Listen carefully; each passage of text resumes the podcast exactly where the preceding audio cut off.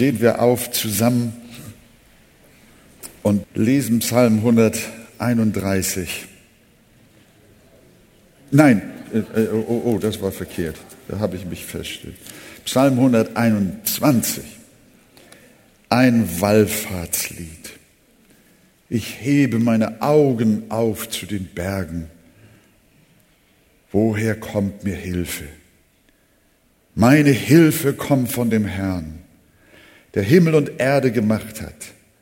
Er wird deinen Fuß nicht wanken lassen und der dich behütet, schläft nicht. Siehe, der Hüter Israels schläft noch schlummert nicht. Der Herr behütet dich. Der Herr ist dein Schatten über deiner rechten Hand, dass dich am Tage die Sonne nicht steche, noch der Mond des Nachts. Der Herr behüte dich vor allem Übel. Er behüte deine Seele. Der Herr behüte deinen Ausgang und Eingang von nun an bis in Ewigkeit. Amen.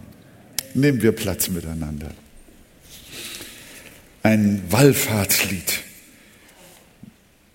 Die Psalmen sind innerhalb ihrer gesamten Zahl in verschiedene Blöcke auch eingeteilt, die man unter anderem sind das sogenannte Hallels. Ich will jetzt keinen hebräischen, jüdischen Traditionsvortrag halten, aber einer dieser Blöcke bildet den Psalm 120 bis 130. Und diese Psalmen wurden immer dann gesungen, wenn die Juden zu bestimmten Festen auf dem Weg nach Jerusalem waren. Und äh, deswegen ein Wallfahrtslied. Und es ging auch nach oben. Dieser Psalm wird auch Stufenlied genannt. Denn beim Singen ging es immer höher hinauf nach Jerusalem. Jerusalem lag ja damals schon, auch heute noch, 100, äh, 823 Meter hoch. Wie hoch ist der Brocken? Der ist so rund 1000. Wenn man bedenkt, dass Israel auch Gebiete hat, Totes Meer zum Beispiel, die unterhalb des Meeresspiegels sind, dann ist das tatsächlich eine enorme Höhendistanz, die bei solchen Wallfahrten überwunden werden mussten. Es ging also nach oben und das Volk hat gesungen und gesungen. Und einer dieser Lobpsalmen auf den Touren hoch nach Jerusalem, hinauf zu den Bergen Jerusalems, da wo der Tempel war, da wo Zion ist, da wo die Gegenwart Gottes sich offenbarte. Da sind sie hin. Und dann haben sie gesungen. Ich hebe meine Augen auf zu den Bergen. Woher kommt mir Hilfe? Einige Übersetzungen sagen, wie ich fast schöner finde, ich hebe meine Augen auf zu den Bergen von, äh, nein, woher kommt mir Hilfe? Das ist eine gute Übersetzung. In dem Schlachtertext hier heißt es, ich hebe meine Augen auf zu den Bergen, von welchen mir Hilfe kommt. Was der Psalmist gewiss, gewiss meint, ist, dass er beim Aufstieg zur Stadt seines Gottes schon von weitem die Berge Jerusalems gesehen hat. Ist ja klar, am Horizont. Er will nicht sagen, dass die Berge seine Hilfe sind, sondern der Herr. Und darum ja Vers 2, meine Hilfe kommt vom Herrn, der Himmel und Erde gemacht hat. Auch wir erwarten nicht Hilfe von Bergen. Wir glauben nicht an die Schöpfung, sondern wir glauben an den an den Schöpfer.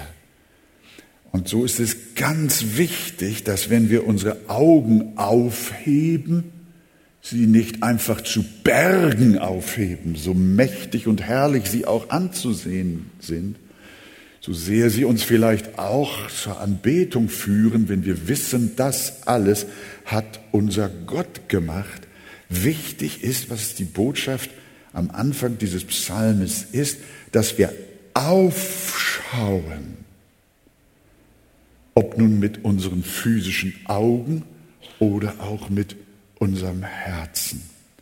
Im Hebräer 12, Vers 2 heißt es, lasst uns aufsehen zu Jesus, dem Anfänger und Vollender des Glaubens. Nirgendwo heißt es, lasst uns heruntersehen auf Jesus,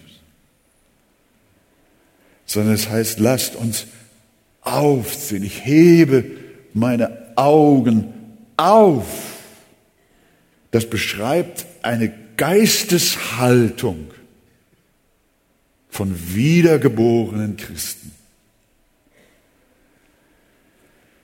Jesus ist das Ziel unserer Wanderschaft. Er ist unsere Freude, unsere Hoffnung. Und deshalb lassen wir uns nicht verleiten, ständig deprimiert nach unten zu schauen, immer gebeugt zu gehen, immer traurig zu sein. Nein, liebe Geschwister, wir sind auf dem Weg nach Zion. Und je näher wir dorthin kommen, desto mehr tun wir, was Jesus uns gesagt hat. Erhebt eure Häupter. Wollt ihr mal euer Haupt ein bisschen erheben? Zeig mal. Schaut mal alle zur Decke. Oh, sieht gut aus.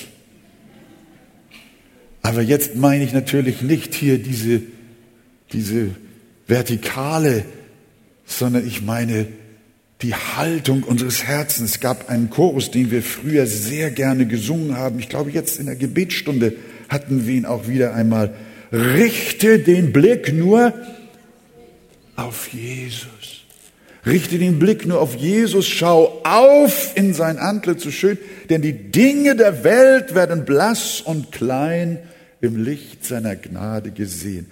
Ich möchte dich auch heute Morgen ermutigen. Blicke nicht so sehr auf deine Umstände. Da kann man sich festbeißen. Man kann sie regeln wollen. Man kann mit Sorgen beschäftigt sein. Ich möchte dich bitten, schlage nicht die Hände über deinen Kopf zusammen und jammere nicht über dein Elend. Natürlich, es gibt tausend Gründe, über die du dich beklagen kannst. Die viele Dinge, die dich nach unten reißen. Aber es gibt zehntausend Gründe, auf Jesus zu blicken. Schau nicht länger auf deinen Scherbenhaufen sondern auf Jesus. Ihr habt von der erhöhten Schlange gehört, die ja ein Bild auf den gekreuzigten Christus ist, wie der Herr uns in Johannes 3 erklärt. Da im Lager Israels gab es tödliche Schlangen und von ihnen wurden die Israeliten gebissen. Und da kamen sie zu Mose, wie es dann geschrieben steht, und sprachen, wir haben gesündigt, dass wir gegen den Herrn und gegen dich geredet haben, haben bitte den Herrn Mose, dass er die Schlangen von uns wegnimmt. Und Mose bat für das Volk.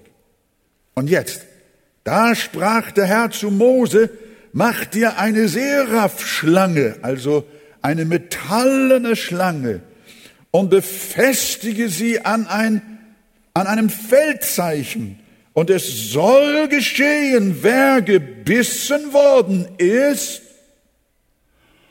und sie, die erhöhte Schlange, ansieht, soll am Leben bleiben. Das ist ein starkes Bild da bei Mose. Und Jesus nimmt diese Geschichte von Mose und sagt, die Realität dessen, was euch dort vorgestellt wurde, in der ehernen Schlange, die bin ich. Der Sohn Gottes soll am Kreuz erhöht werden. Und wenn deine Sünde, deine Not, die Schande, das Übel dich zugrunde richtet, dann kämpfe nicht mehr verbissen mit den Schlangen. Konzentriere dich nicht auf deinen eigenen Kampf mit all deinen Nöten, sondern es gibt eine wunderbare goldene biblische Regel. Schau auf Jesus, der am Kreuz erhöht ist. Und du wirst nicht mehr des Todes sein. Das kommt hier rein. Ich hebe meine Augen auf zu den Bergen. Von woher kommt mir Hilfe? Meine Hilfe kommt von dem Herrn, der Himmel und Erde gemacht hat. Das möchten wir einander auch heute Morgen zurufen, wenn du vor der Wahl stehst. Viele kämpfen im Fleisch mit menschlichen Anstrengungen, mit ihren chronischen Sünden, aber sie werden jedes Mal wieder gebissen. Sie vergessen, dass ein anderer mit ihren Sünden gekämpft hat und das war Jesus. Darum blicke auch auf einen Berg, auf einen Hügel Golgatha. Aber bleib nicht bei dem Hügel stehen, sondern blicke auf Jesus. Richte den Blick nur auf Jesus. Und weißt du, was dabei dann rauskommt? Ein fester Schritt. Guck mal, was der nächste Satz sagt. Er wird deinen Fuß nicht wanken lassen. Halleluja. Er wird deinen Fuß nicht wanken lassen. Wer einen aufblickenden Lebensstil lebt, wer sich angewöhnt hat, in allem, was hereinbricht, erst einmal auf Christus zu schauen, der hat einen festen und sicheren Schritt. Das ist ein Geheimnis. Normalerweise sagen wir unseren Kindern, wenn sie stolpern, guck doch hin, wo du hintrittst. Sie spielen oft den Hans Guck in die Luft. Und kein Wunder, dass sie stolpern. Aber es ist interessant, die geistliche Regel ist, Blick auf, auf Jesus und du kannst ganz sicher gehen. Irgendwie ist das ein göttliches Geheimnis, dass wir nicht unbedingt auf unseren Weg blicken müssen. Natürlich auch. Aber das Geheimnis unserer Bewahrung, das Geheimnis unserer Stabilität, unserer Sicherheit besteht nicht darin, dass wir immer gucken, oh, oh, oh, oh, oh, oh, sondern es besteht darin, dass wir unsere Augen aufheben zu Jesus. Blicke auf Jesus. Und die Julie Hausmann, die hat ja auch in ihrem berühmten Lied gesungen. Wisst ihr, welches ich meine? So nimm denn meine Hände und führe mich bis an mein selig Ende und ewiglich. Und jetzt, ich kann allein nicht gehen. Nicht einen Schritt, wo du wirst gehen und stehen. Dann nimm mich mit. Hört mal, liebe Geschwister, wenn du vor der Wahl stehst, einen sehr gefährlichen Weg einzuschlagen, der die Gefahr der Verführung und der Sünde in sich birgt, ist es am besten, wenn du vorher Jesus und sein Wort befragst, wenn du erst einmal aufblickst zu Jesus, wenn du innehältst und sagst, Herr, wo führt mein Weg mich jetzt hin? Wenn du in sein Angesicht schaust und ihn suchst, dann wird er dich recht führen. Er wird deinen Fuß nicht gleiten lassen. Ist das nicht herrlich, wenn wir hören, wie junge Leute vom Heiligen Geist und durch Gottes Wort und der Gemeinschaft der Jugend angeregt werden, hier zu bekennen, ich möchte mit Jesus gehen. Ich möchte meinen Weg mit Gott gehen. Er soll mich halten.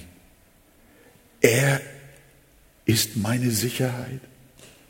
Christen, die ihren Weg ganz und gar mit Jesus gehen und auch mit seinen Lehren gehen, die ihm von Herzen gehorsam sind, die haben einen sicheren Schritt.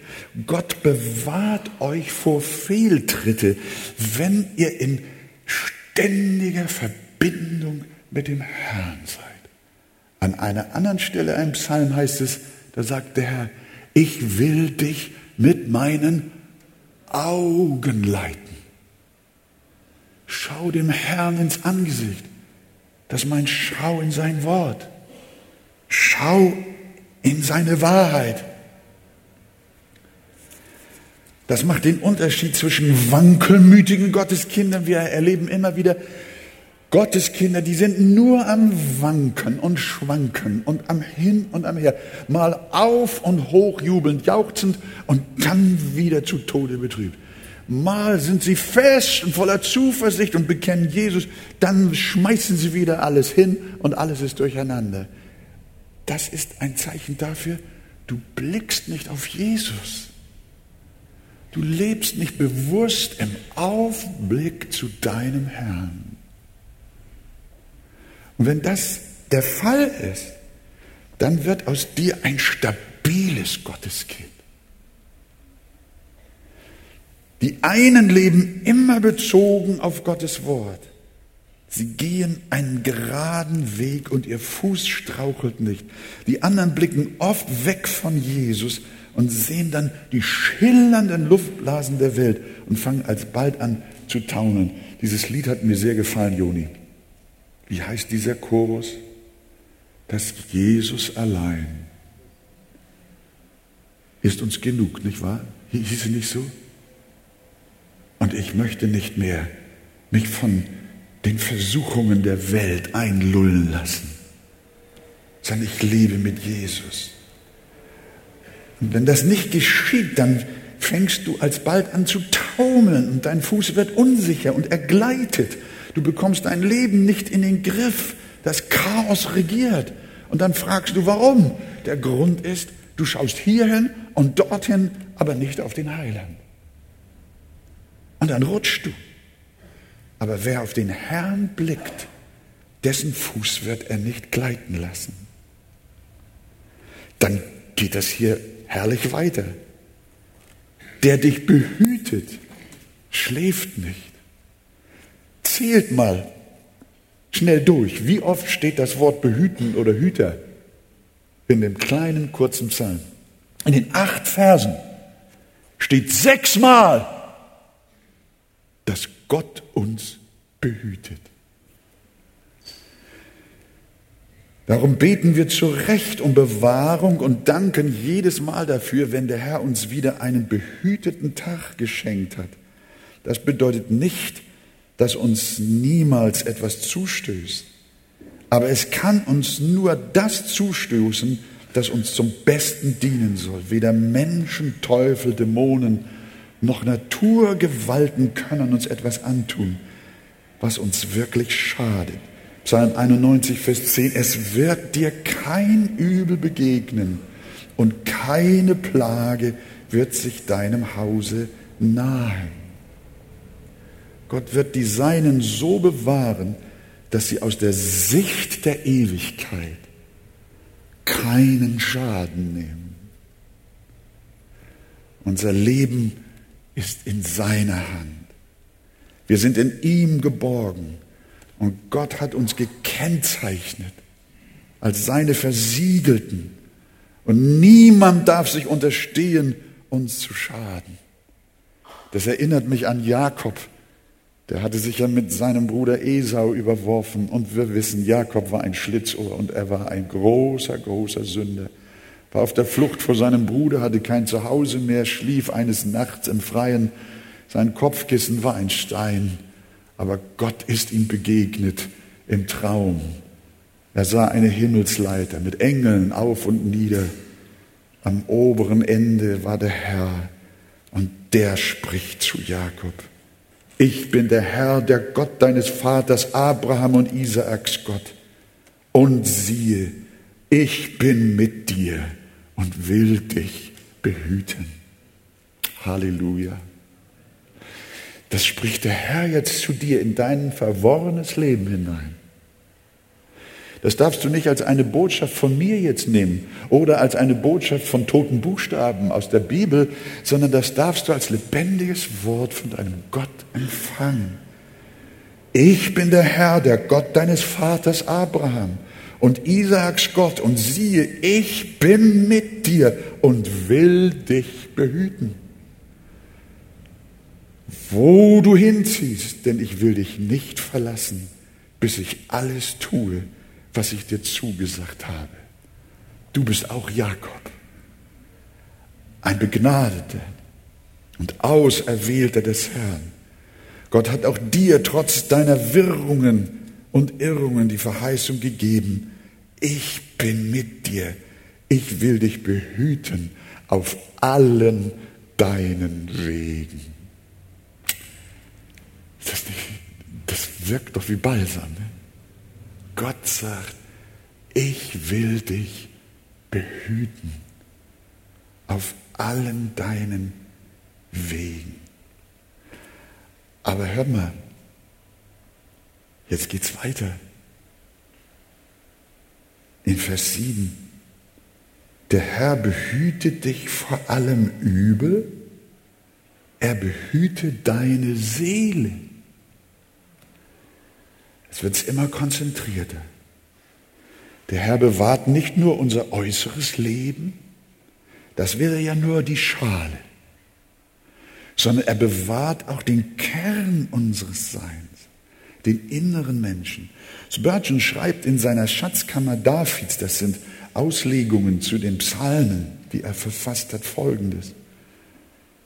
Gott allein kann die Seele bewahren. Sie wird behütet vor der Herrschaft der Sünde, vor der Ansteckung durch Irrtum, der erdrückenden Macht der Verzweiflung, der aufblähenden Gewalt des Stolzes. Die Seele wird behütet vor dem Einfluss der Welt, der Macht des Fleisches und auch der Gewalt des Teufels. Deine Seele wird erhalten für große heilige Zwecke, bewahrt in der Liebe Gottes, behalten für das ewige Reich und die Herrlichkeit. Und dann schreibt er zum Schluss, was kann einer Seele Schaden zufügen, die in des Herrn Hut steht? Halleluja. Wenn es heißt, er behütet deine Seele, dann ist damit auch deine Gedankenwelt gemeint. Deine Fantasien. Das hat Paulus auch erkannt, wenn er in Philippa 4, Vers 7 betet. Und der Friede Gottes, der höher ist als alle unsere Vernunft. Wie geht's weiter? Der bewahre eure Herzen und Sinne in Christus Jesus. Der bewahre eure Herzen und Sinne. Gott behüte deine Seele. Darf ich mal fragen, wer von euch braucht, dass der Herr seine Seele behütet? Soll er nur deinen Fuß bewahren? Soll er nur dein Haus bewahren? deine Kinder bewahren, dir deinen Job bewahren. Nein, der Psalm geht zu tief rein. Meine Hilfe kommt von dem Herrn, der Himmel und Erde gemacht hat. Er wird deinen Fuß nicht wanken lassen und der dich behütet, schläft nicht. Der Herr behüte dich vor allem Übel. Er behüte deine Seele. Wir haben es nötig, dass unsere Sinne und Gedanken bewahrt werden. Ich muss euch sagen, ich schaffe es ohne die Hilfe Gottes nicht. Mich vor lügenhaften, verführerischen und zerstörerischen Gedanken selbst zu bewahren. Und du musst wissen, dass der Teufel es als erstes auf deine Gedankenwelt anlegt. Denn wie du denkst, so wirst du bald reden. Und wie du denkst, so wirst du auch bald handeln. Und jeder falsche und verderbliche Weg, den wir einschlagen, beginnt in unseren Gedanken. Und die Bibel ermahnt uns dringend, auf unsere Herzen und Sinne zu achten. Paulus ermahnt uns dringend, dass wir den Helm des Heils aufsetzen. Sein Schutzhelm. Vers 16 sagt er, vor allen Dingen aber ergreift den Schild des Glaubens, mit welchem ihr auslöschen könnt alle feurigen Pfeile des Bösewichts. Die Pfeile des Bösewichts sind meines Erachtens Gedanken, mit denen er unser Herz und auch unser Gehirn treffen will. Und deshalb überlege dir, womit willst du dich schützen? Der Schild ist vor dem Herzen und der Helm ist über deinen Gedanken. Und die feurigen Pfeile können abgewehrt werden, wenn du geistlich gerüstet bist. Und deshalb meine Frage, ich will niemandem zu nahe treten. Was für ungöttliche Gedanken bist du in diesen Tagen dabei zu kultivieren? Welche Gedankenspiele lässt du zu in deinem Herzen? Was geht gerade in deinem Kopf und in deinem Herzen vor? Welchen bösen Überlegungen gibst du gerade Raum? Welche Pläne konstruierst du gerade in deinem Herzen? Denkst du an Scheidung? Willst du gerne jemandem etwas vergelten? Liebäugelst du mit dem Lebensstil der Welt? Was bewegst du in deinem Herzen? Die Bibel sagt in Sprüche, behüte dein Herz.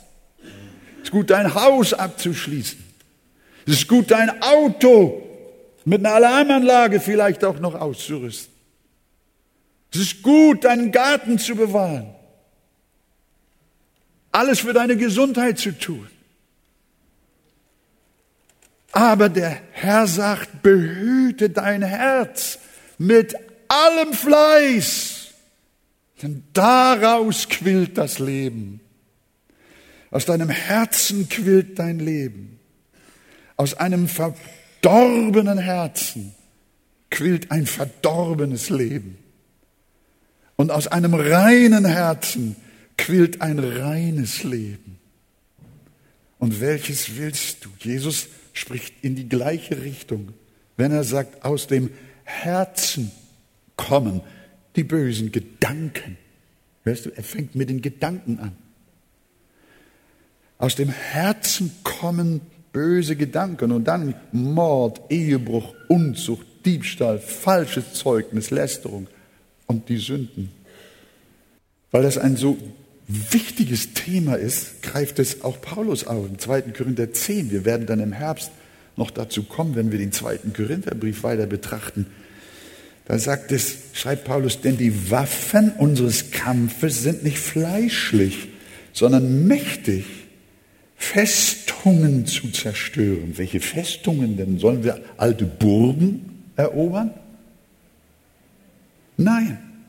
Er sagt, wir zerstören damit Gedanken und alles Hohe, das sich erhebt gegen die Erkenntnis Gottes und nehmen, hört mal diesen Satz, und nehmen gefangen alles Denken unter den Gehorsam Christi.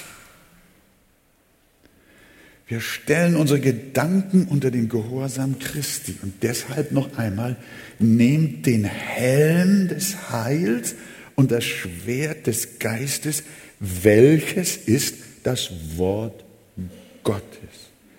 Der beste Schutz für unsere Gedanken ist das Wort Gottes. Wir leiden im Augenblick sehr unter den Verhältnissen dort in Israel und auch im Gazastreifen. Und ich muss euch ganz ehrlich sagen, als ich bei dieser Predigt war, da kam, hat mich dieser Gedanke eiserne Kuppel Na, ihr wisst, die Hamas schießen doch Tausende von Raketen, nicht nur ins benachbarte Israel, sondern inzwischen auch bis nach Tel Aviv und Jerusalem und darüber hinaus. Und da haben die Israelis so ein wunderbare Abwehrraketensysteme aufgebaut. Und dieses nennt man eiserne Kuppel. Und wenn ein Pfeil kommt, eine Rakete kommt, ist rechtzeitig eine Gegenrakete da. Das hat mir gefallen im Hinblick auf unseren geistlichen Kampf. Der Feind schießt seine Raketen auf deinen Sinn, auf deine Gedankenwelt. Aber bevor sie eintreffen, knalle sie ab mit dem Wort Gottes. So gehen die Pfeile Satan ins Leere und folge dem Rat der Sprüche. Das ist nicht nur für die Jugend, was ich jetzt lese. Das ist auch für uns alle. Mein Sohn, bewahre das Gebot deines Vaters und lass nicht fahren die Weisung deiner Mutter. Papa und Mama, hier siehst du deine Verantwortung.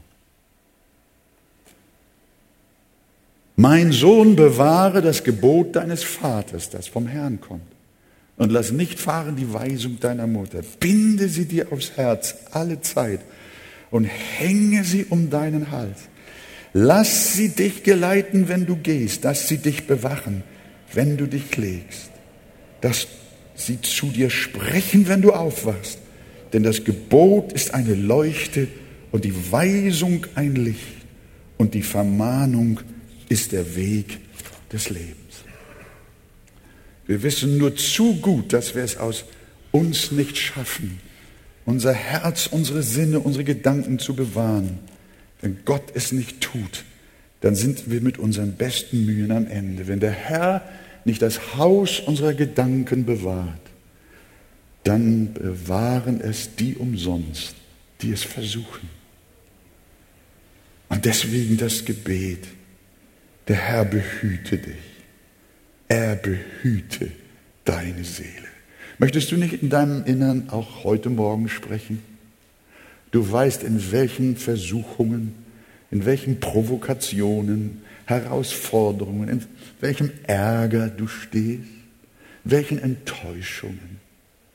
Möchtest du nicht jetzt in deinem Herzen beten, Herr, ich bitte dich, behüte meine Seele in der Ehe, im Umgang mit den Kindern, in der Gemeinde.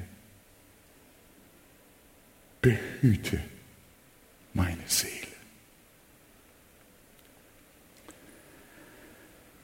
Vers 5 bis 6, ich muss denn ja langsam zum Schluss kommen. Der Herr behütet dich. Er ist der Schatten. Der Herr ist dein Schatten über deiner rechten Hand, dass dich des Tages die Sonne nicht steche, noch der Mond des Nachts.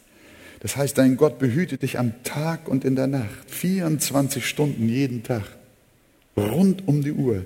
Da ist keine Sekunde, während der du nicht unter dem Schutz deines Herrn stehst und noch mehr.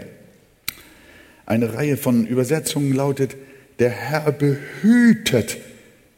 Manche formulieren, der Herr behüte Einige Übersetzer sagen aber, der Herr behütet es, nicht als Gebet, sondern als Aussage. Das gefällt, gefällt mir auch sehr gut. Der Herr behütet deinen Ausgang. Dieser Satz zeigt uns ebenfalls die ganzheitliche Bewahrung der Kinder Gottes. Der Herr bewahrt uns, wenn wir morgens das Haus verlassen und abends, wenn wir wieder heimkehren. Der Herr bewahrt uns, wenn wir geboren werden. Und er behütet uns auf unserem Sterbebett. Der Herr behütet uns in der Frühe unserer Jugend und auch am Abend unseres Lebens.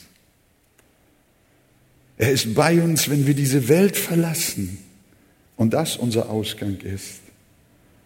Und er ist bei uns, wenn wir am anderen Ufer ankommen und wir durch den Eingang in die Herrlichkeit gehen. Jesus sagt, ich gebe ihnen ewiges Leben und sie gehen nicht verloren in Ewigkeit. Warum? Weil es schon in dem Psalmen heißt, der Herr behütet deinen Ausgang und Eingang von nun an bis in Ewigkeit.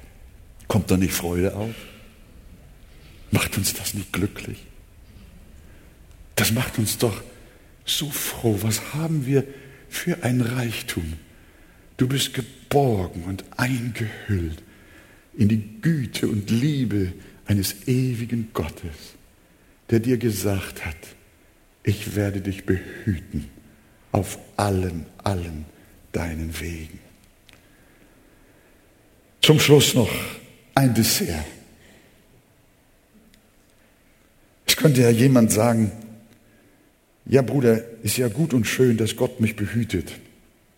24 Stunden rund um die Uhr, jeden Tag, jede Woche, jeden Monat, jedes Jahr von meiner Kindheit an bis in mein Alter. Aber irgendwann muss Gott doch mal schlafen. so, würden wir, so würden wir doch sagen. Die vorsorgliche Antwort in unserem Psalm heißt, falls jemand hier aus Versehen auf den Bolzen kommt sagt, aber meine Zeit, kein Mensch kann doch so lange immer auf sein und wach sein und immer behüten und immer bewahren und immer dabei sein. Hör mal, wir reden auch nicht über einen Menschen, sondern wir reden über Gott. Und da heißt es, der dich behütet, schläft nicht. Siehe, der Hüter Israels schläft und schlummert nicht.